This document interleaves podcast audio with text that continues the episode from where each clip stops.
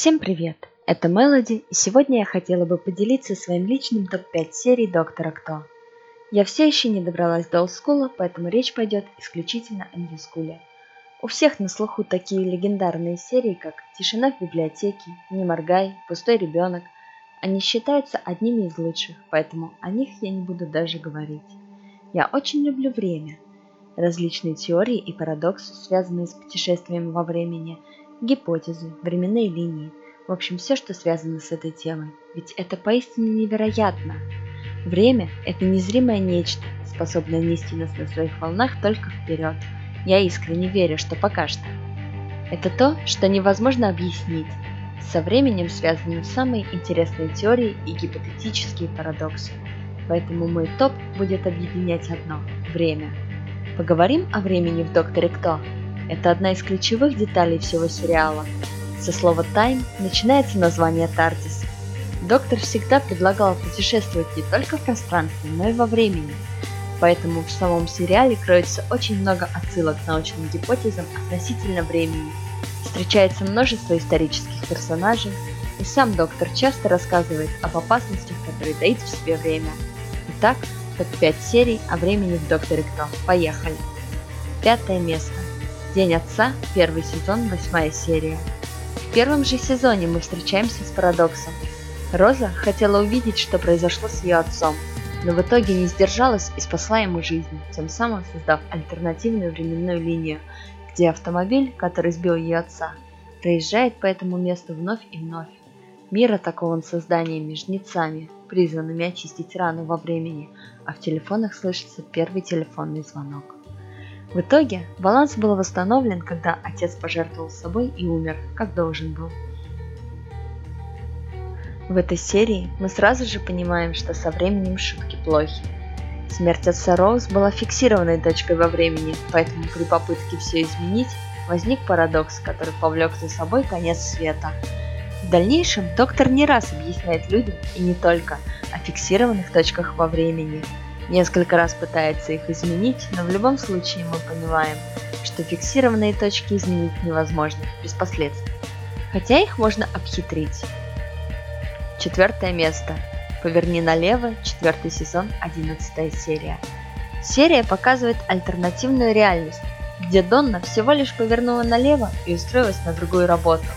Поэтому она не пыталась выйти замуж за Лэнса Беннета, не пила кофе с хионскими крупицами и не попала к доктору на Тардис. Поэтому в битве с Рафтис доктор погибает, и все это впоследствии приводит к концу света. В итоге, прибывшая из параллельной вселенной Роуз помогает Донне вернуться в прошлое, где она бросается под машину, погибает и создает пробку, которая подтолкнула настоящую Донну повернуть направо. Третье место – Утопия, барабанная дробь, последний повелитель времени, 11, 12 и 13 серии третьего сезона. О да, здесь мастер создает машину парадоксов, чтобы впустить на Землю настоящего странные сферы, которые при ближайшем рассмотрении оказались людьми из далекого будущего. Он сделал так, что люди, то, чем они стали, смогли убивать своих предков и при этом не исчезать. Таким образом, он аннулировал любые последствия так называемого парадокса убитого дедушки.